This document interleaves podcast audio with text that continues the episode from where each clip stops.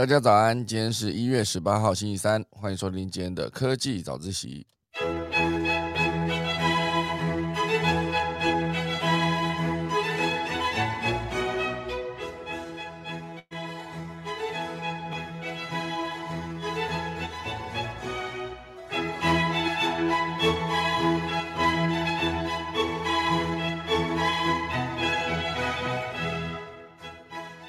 今天科技早起第一大段呢，会跟大家聊到就是小米电动车，就是关于电动车的消息。小米电动车有可能在今年年底亮相，哦，真的能够追赶特斯拉吗？因为之前小米就是在手机这个领域啊，持续以苹果为目标做追追赶。那现在呢，他要把目标放在电动车上面了，有可能是特斯拉啊，所以当做他的目标。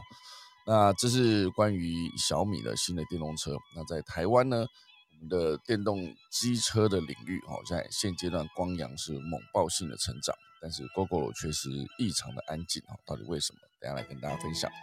第二大段呢，会跟大家聊到，就是美国在晶片战争这个领域呢，碰到了一个钉子，就是他之前要求荷兰的 ASML 艾斯摩尔不能卖旧机台这件事啊，不能卖机台给这个中国，所以现阶段呢，荷兰反弹了，啊，美国要如何应应呢？等下来跟大家聊聊。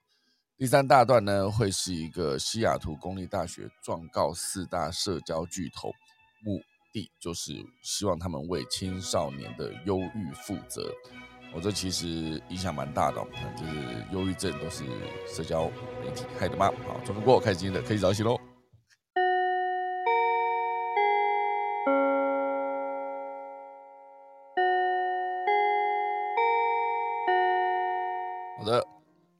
大家收听我们今天的科技早起啦！先来跟大家聊聊几则消息哦。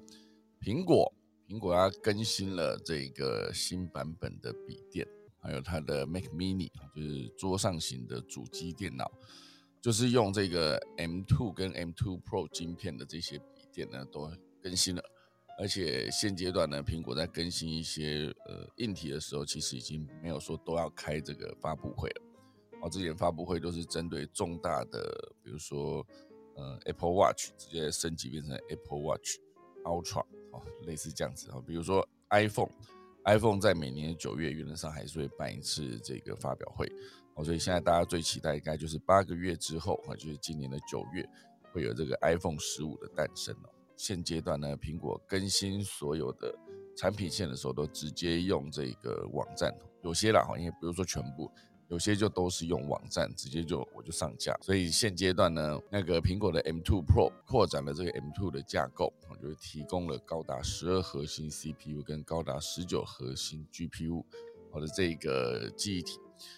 所以啊，这个运运演算应该说运算速度是更快。哦，所以这个是苹果之后会推出的 M2 Pro 跟这个 M2 Max。哦，就是在晶片上面呢，能够有更好的效能表现。那当然，另外一块就是呃，它的 Mac Mini，那个 Mini 也是更新哦，就是搭载 M2，所以也有一个 M2 Pro 版本的 Mac Mini。不知道大家对于这个 Mac Mini 的了解是什么？就是对我来说，我我也曾经买过一台哦，就把它想象成它有点像是一个便当盒大小。所以我当时买的是一个正方形的便当盒，白色大小。我现在当然它变得更。宽哦，就是整体来说，呃，从上往下看，它的面积是更大。不过它的整个厚薄度是比以前我买那台 Mac Mini 薄非常多。我以前买那台 Mac Mini 大概是二零一零年或者零九年那时候买的吧，然后厚度大概就是超过六公分哦，六七公分，非常的厚哦。所以这个主要是没有附荧幕，然后它，诶，它的键盘跟滑鼠好像是有附还是没附，我有点忘了。因为我印象中那时候我是额外再去买一个这个蓝牙的滑鼠跟键盘，好，所以不知道大家如果有兴趣的话，买这个 Mac Mini 哦，就是买到这个主机，它的售价是一八九零零，你就会有一个主机，教育优惠价是一五七零零，如果是学生凭学生证可以去买便宜的 Mac，是可以考虑的一个点。就如果说你有既有的一个荧幕，然后也有滑鼠键盘。我觉得滑鼠键盘如果是蓝牙的，其实也没有多贵，然后几百块而已就可以买到。那键盘其实呃，应该说荧幕，如果想要买的话，也是个几千块就买得到。这样整组做起来呢，应该就是一个三万块以下，有机会组完这整台的电脑。就是之前很多人说就是 Mac 非常的贵，好，可现在我觉得有一些的价格售价其实也是往下降，就包括它的笔电，好像 MacBook Air 有些是两万多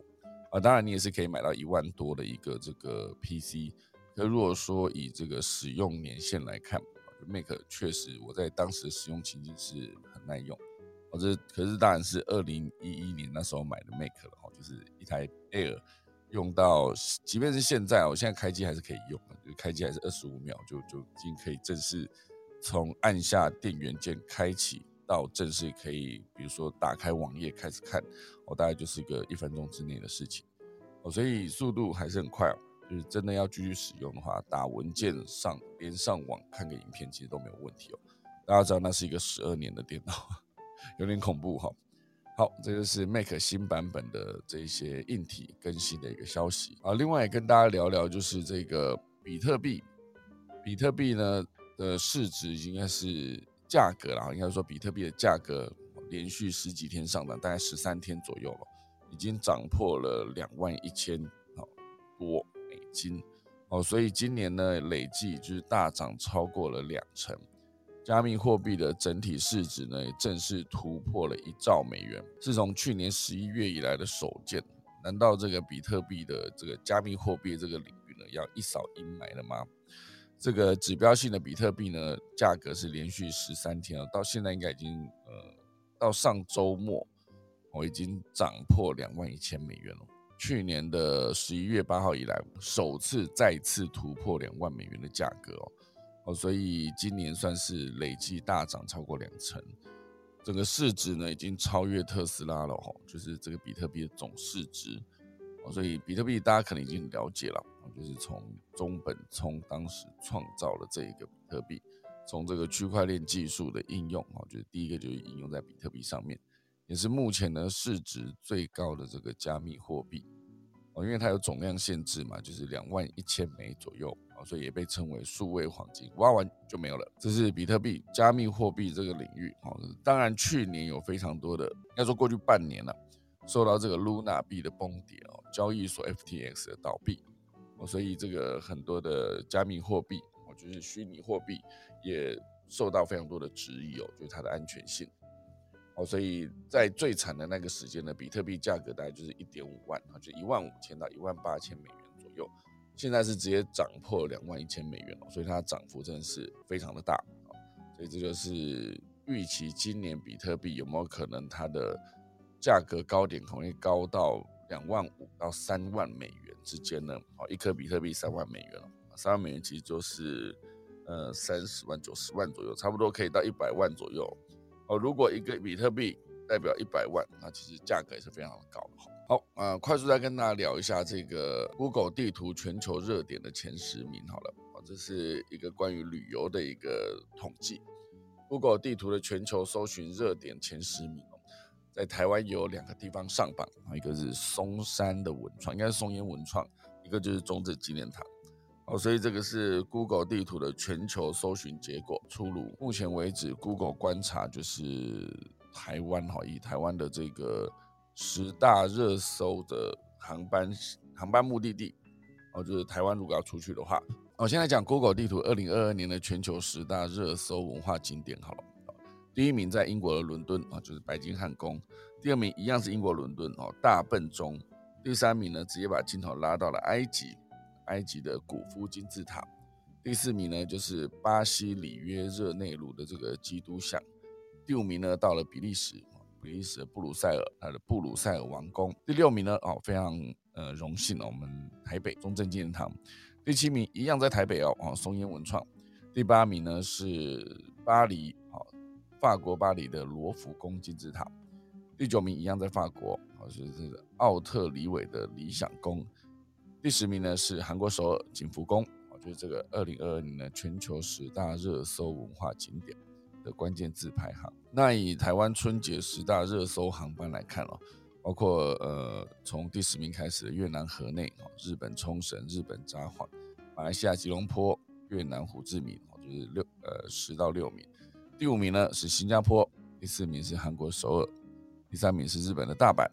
第二名是日那个第二名是泰国的曼谷，第一名才是日本的东京哦，就是这一次的 Google 的搜寻排行榜哦，它有非常多哎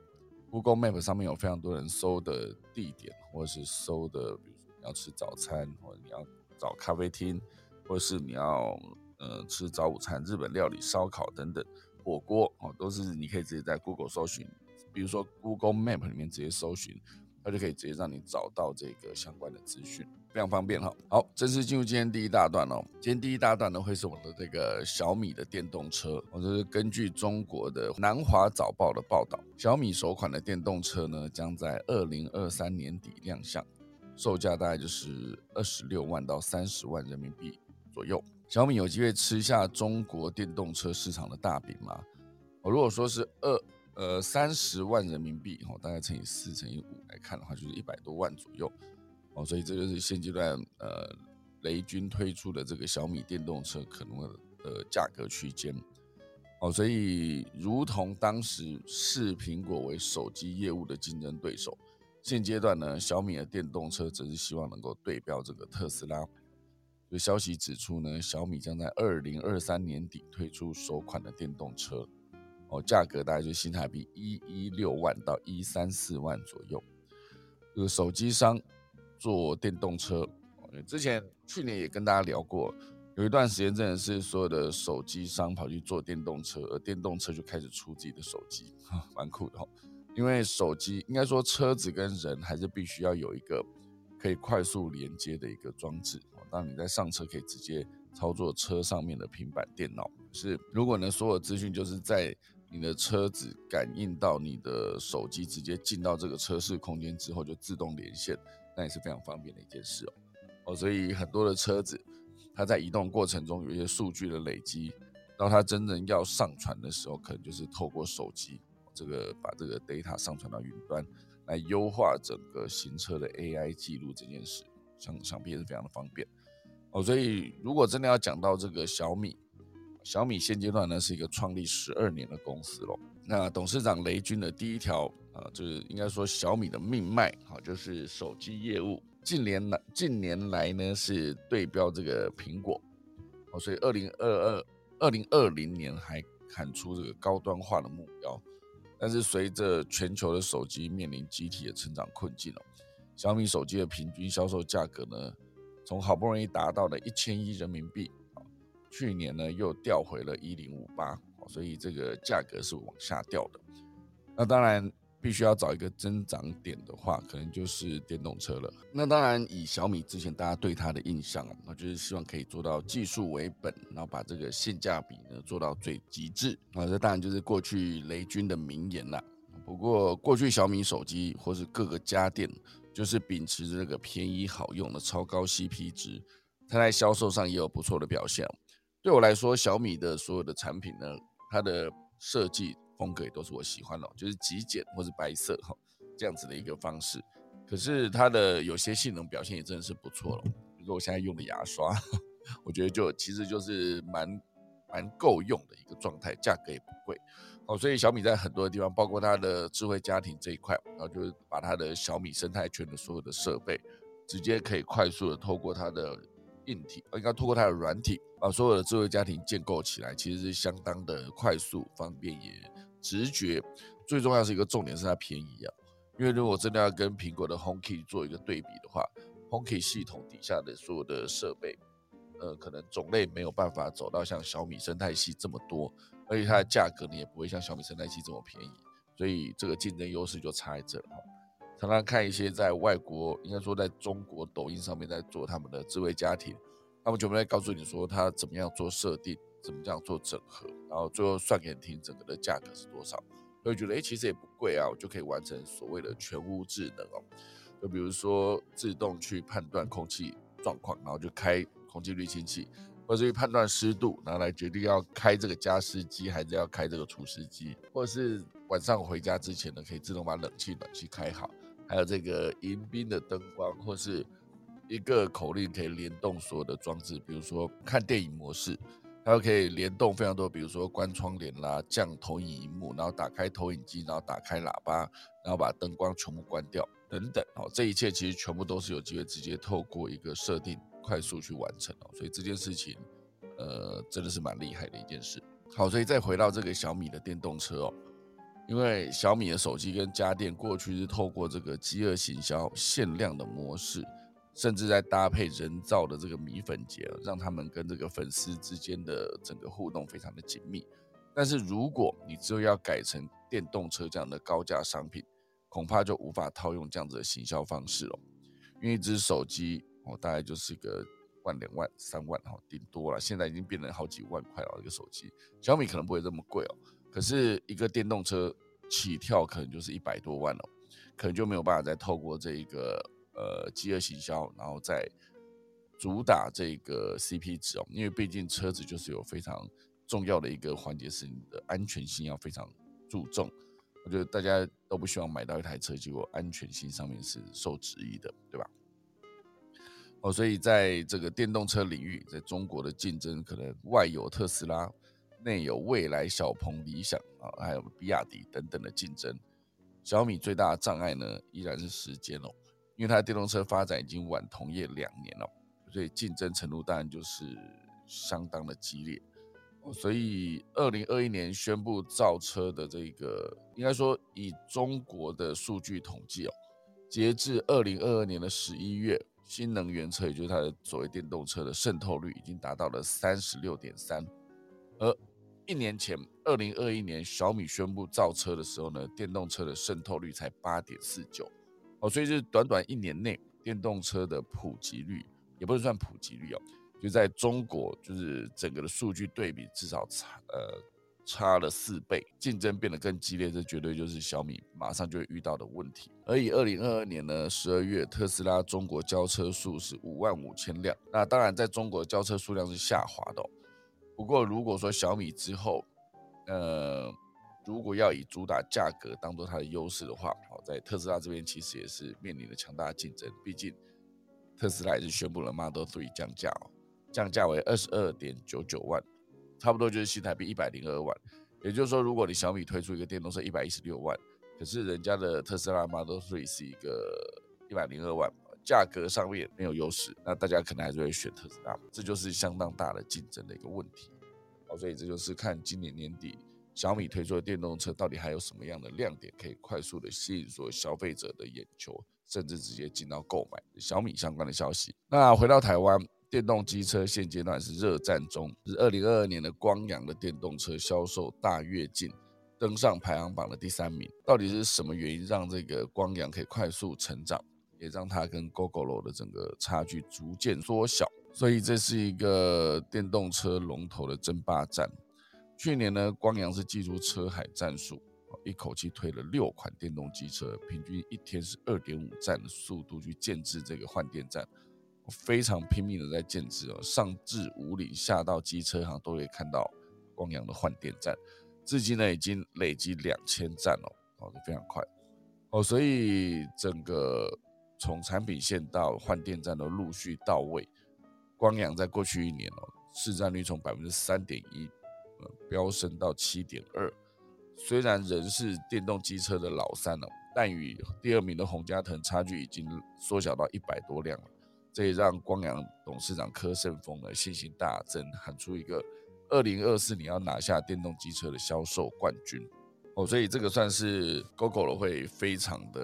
呃要关注的一个消息了。汪洋快速的大爆发这件事，对，确实这段时间这个 GoGo 的它的整个声量是没有什么出现，没有听到它什么声音哦，没有什么新的消息哦。哦，顶多就去年推出了一一一款 Delight，哦，就是女生专用的，就是车厢内有香氛，然后那个整个车底盘也下降，哦，就不会让女生觉得不好坐。我甚至还有逆向的吹油门这件事，协助很多的力气比较小的人呢，不管是男生还是女生，可以把车子很好的牵出这个停车位里面。所以现阶段呢，GoGo 的市占率当然还是七十三点九。光阳才七点二，还是差了十倍。不过它的换电站已经渐渐的追上了，从二五零四座的 GoGo 到这个光阳的两千座，差了大概百座左右哦。这个换电站哦，所以这个门市数量呢，大概呃光阳也只是 GoGo 的三分之一。所以以它整个的现阶段的建制这件事，就是只有光阳在。飞速的成长，就是看后续这个光阳到底能不能快速的，就是取代洪家腾第二的位置，甚至直接挑战最新的，呃，在二零二四年看能不能变成一个销售冠军啊。好，这就是关于电动车相关的消息啦。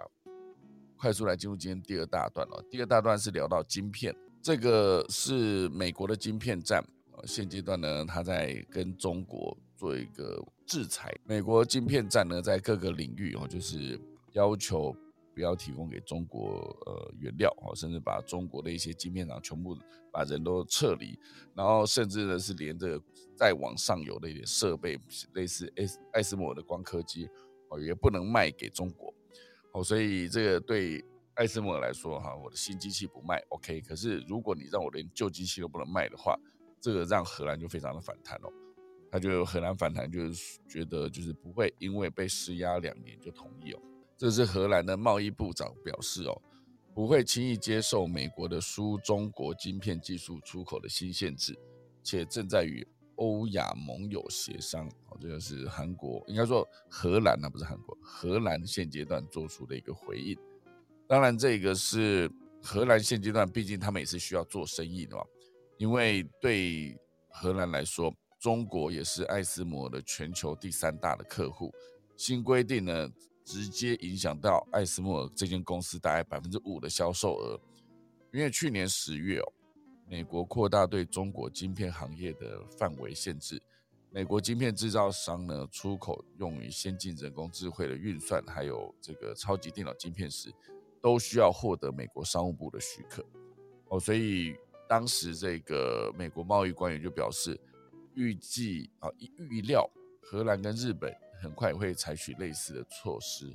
哦，所以对艾斯摩尔来说，美国政府的规定呢，直接影响到他们百分之五的销售额。因为中国是全球第三大的市场，好，这个艾斯莫尔在二零二一年在中国的销售也超过二十亿元，二十亿欧元哦，总占的总销售额的比重大概是百分之十六，好，所以真的是直接不卖的话，它就会直接减少这么多的一个收入，哦，这就是所有的厂商就是必须评估的一个代价，就是你配合美国的呃做法去制裁中国。那就必须要面临这个销售额的下降，这个算是呃，应该说从一八年哦，川普开始加大从这个提高关税，然后到后来一系列的牵制中国晶片业的一些动作啊，比如说之前为了压制中国哦，多次要求盟国限制光科技等高科技产品出口，那艾斯摩尔是晶片产业的这个领域的领头羊嘛。因此成为美国政府重点关切的对象哦，所以还有一系列包括这个设备、专利等等啊，技术都不能让中国，甚至把中国的原本在中国这些晶片领域的人全部撤走哦。这件事情呢，有两个维度可以去讨论哦。一个就是中国可能真的就是一蹶不振了嘛，在晶片这个领域啊，毕竟他们现在还要用这个十四纳米以下的晶片，现阶段。全世界，呃，只要你能够有办法生产出十四纳米的晶片，其实对于百分之九十的领域都是够用的哦。所以如果说今天真的不要说让它直接做到三纳米、二纳米、一纳米，直接做到十四纳米，变成以后它可以自己生产的一个技术。因为很多时候呢，就是当中国发现，在基础工业或者是基础建设，它没有办法有一个好的表现的时候。他就有一个做法，可以请全国之力去做这件事情。那当然，现阶段呢，中国在科技这个领域，或是在这个工程师这个领域，确实是培养出非常多优秀的人才。要么他就是直接在晶片领域被打趴，退出这个市场，跟完全结束他的高科技的研发；要么就是真的让他做出来，哦，他可能就会再重新在全世界哦，可能就会再重新面临一次，比如说像电动车产业的这个电池这个领域。哦，这种生产下来，它因为它价格低了嘛，它可以大量生产，到它价格低，就会面临这一个这个结构式的改变了。当然没有办法立刻追上，比如说三星跟台积电什么三纳米、纳米这么顶级的一个技术。可是如果一旦让它可以生产自己靠自主生产的这一个呃十四纳米或者是更小一点的晶片，对于全世界的这个。市场来说，恐怕就是一个蛮恐怖的一个结果哈，因为毕竟这会改变一整个产业，因为毕竟这是一个很大的领域的一个市场哦，所以这就是这个晶片业。那聊到晶片呢，另外一个消息就是因为现阶段呢，台积电确定在日本的熊本设厂哦，所以熊本县呢。也宣布将建设连接熊本机场跟熊本车站的轨道交通，而这个熊本大学呢，也预定设置这个半导体学院哦，所以台积电突然间就变成日本社会最夯的一个话题。地方媒体呢，至今仍充满着这个半导体相关的新闻。日媒台积电的科普文，就是现阶段在网络上面持续不断的出现以及发酵。到底日本人为什为什么这么疯这个台积电呢？哦，因为网络媒体会很好奇说，为什么这个世界级的产业龙头会登陆到熊本？所以这个首先会聊到就是为什么半导体会在熊本之前，可以聊聊为什么在九州？哈，九州是一个制造业制造业哦非常繁盛的一个地方，占据大半比例都是半导体产业哦，所以日本的九州。早期的工业地带，好是集中在这个呃东京、名古、大阪、关西等等，就是在一九九零年代起，进驻九州的企业开始增加，好，所以这个之后台积电选择才会选择在九州这个地方落脚。那到底为什么九州里面是半导体会群聚在熊本呢？大家对熊本的印象会不会都在停留在那个很可爱的熊本熊哦？常常会不小心跌倒，然后看起来很可爱，很喜欢美女哈这种。大家会停留在哎，熊本熊是这样子的一个个性。我对熊本的印象一开始也是从这边出现的，哦，所以这个 I I P 非常的强大。那当然，为什么这个半导体业会聚集在熊本呢？这件事情也是非常的值得研究的。因为关键的理由就是水，半导体呢制造半导体需要纯度够高的水，熊本可以满足这个水的条件。具体来说，就是远望阿苏山的这个熊本地区，到熊本县的生活用水有八成。全部都是地下水。考量到当前跟未来气候变迁的影响，选择据点时是逐水而居，啊，就变成一个相对的优势。好，这是关于九州里面的熊本。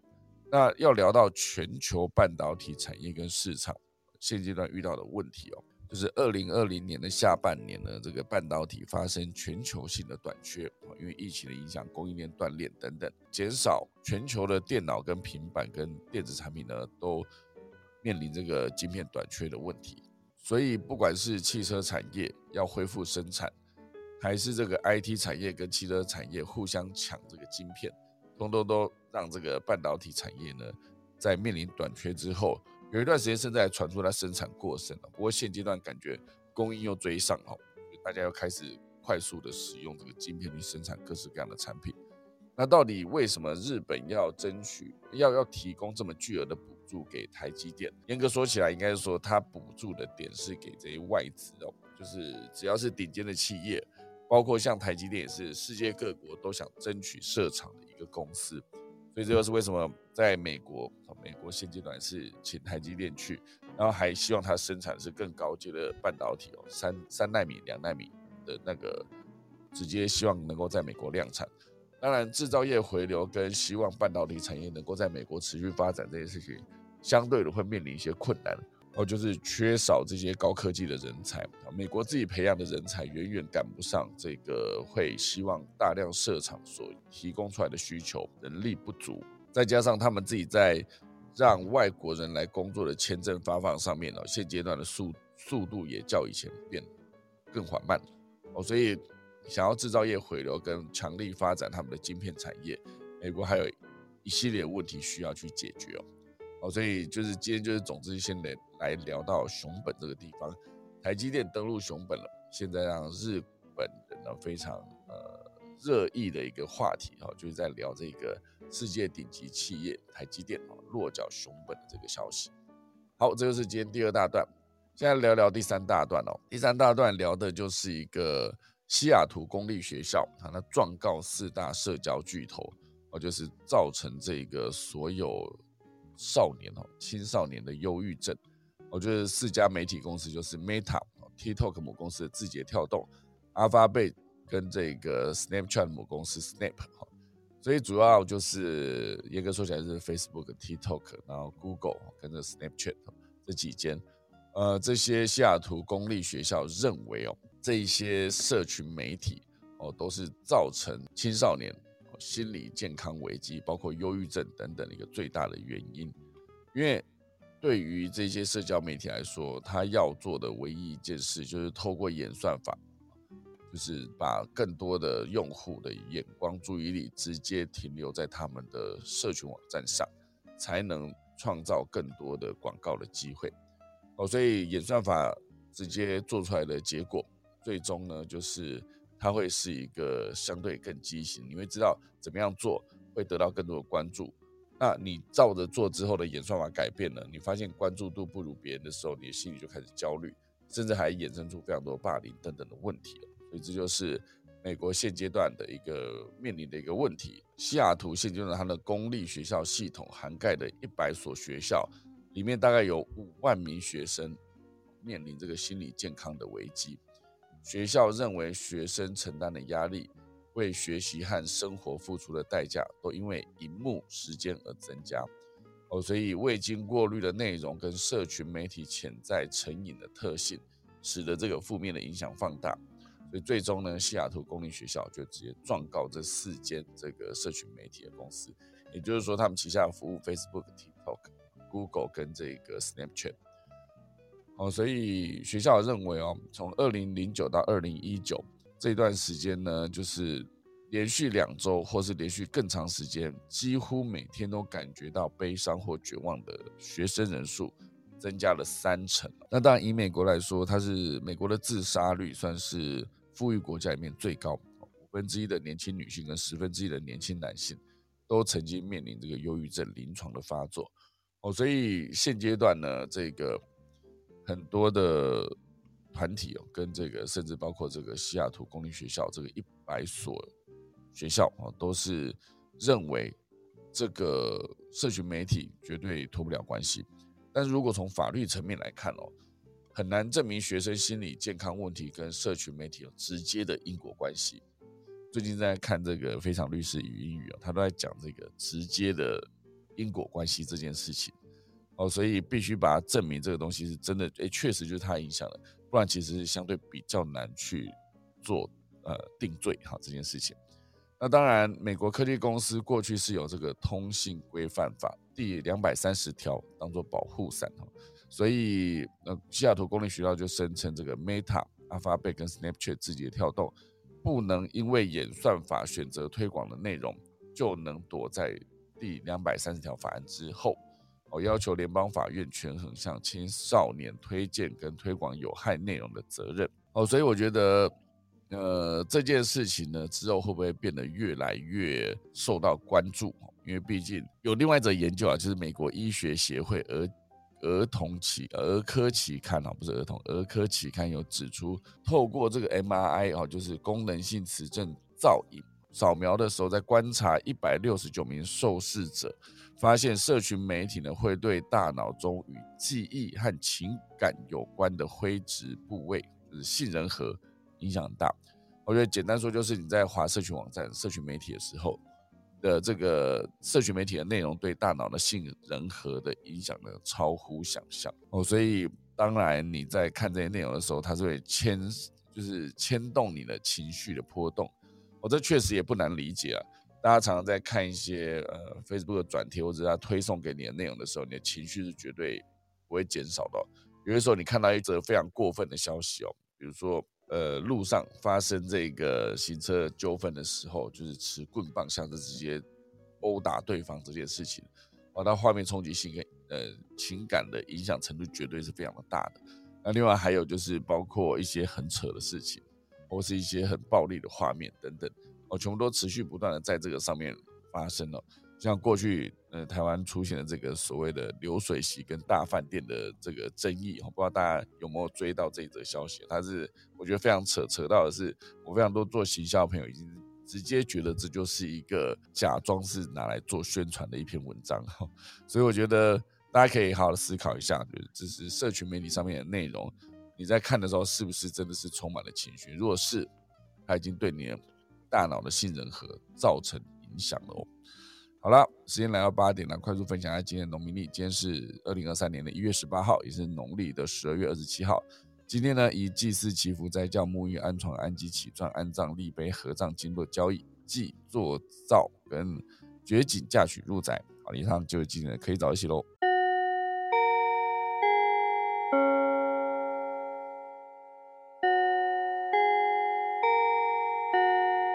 好的，感谢大家收听今天的可以早起。我们来看入圈上面有什么内容呢？今天是啊，Candy 有说呃有生意没生意，后来有了哈。有一个 CK 有提到说，嗯，成熟制成的光刻机日本也有。另外呢，在半导体体领域啊，没有投入就有回报这件事哦，一切都需要数十年的累积。中国要超车路可远哦，所以有没有可能就会透过这个呃商业机密间谍哈这种？不知道哈，好，然后当然这个呃，圈凯有说光祖记就在日本，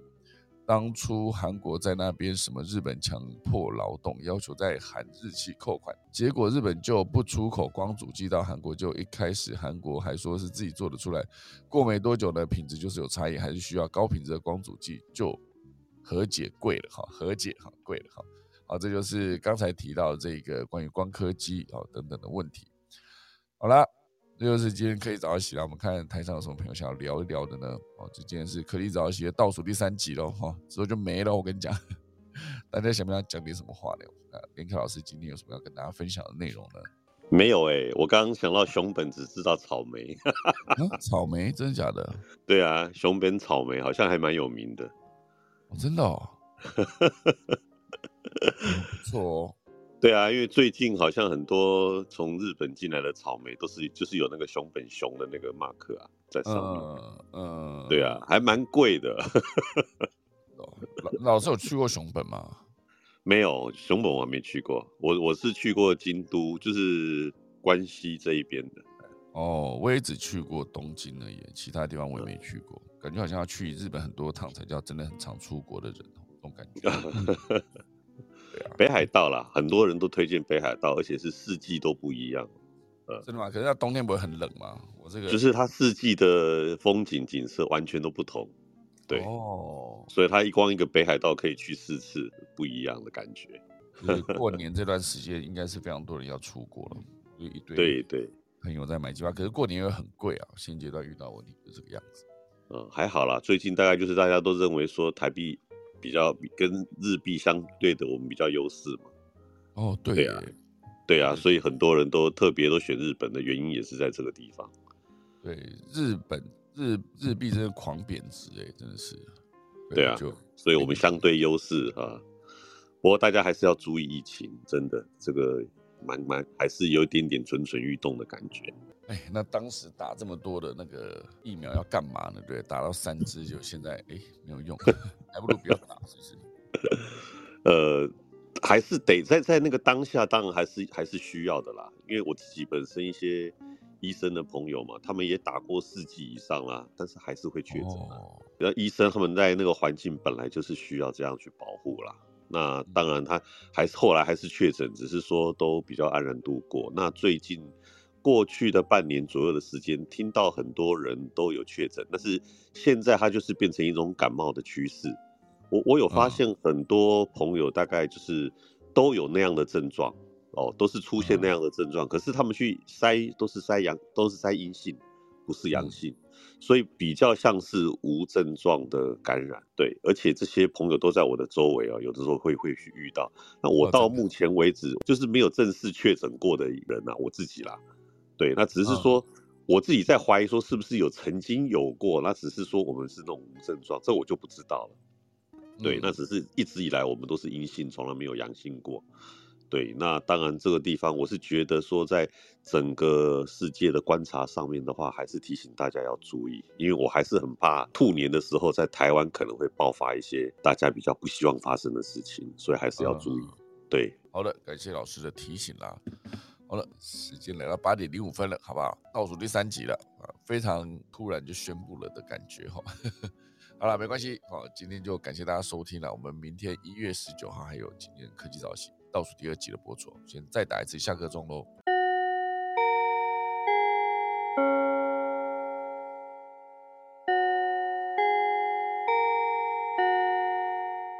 好的，谢谢大家收听，可以早起啦，我们就明天一月十九号礼拜四早上再见，大家拜拜。拜拜。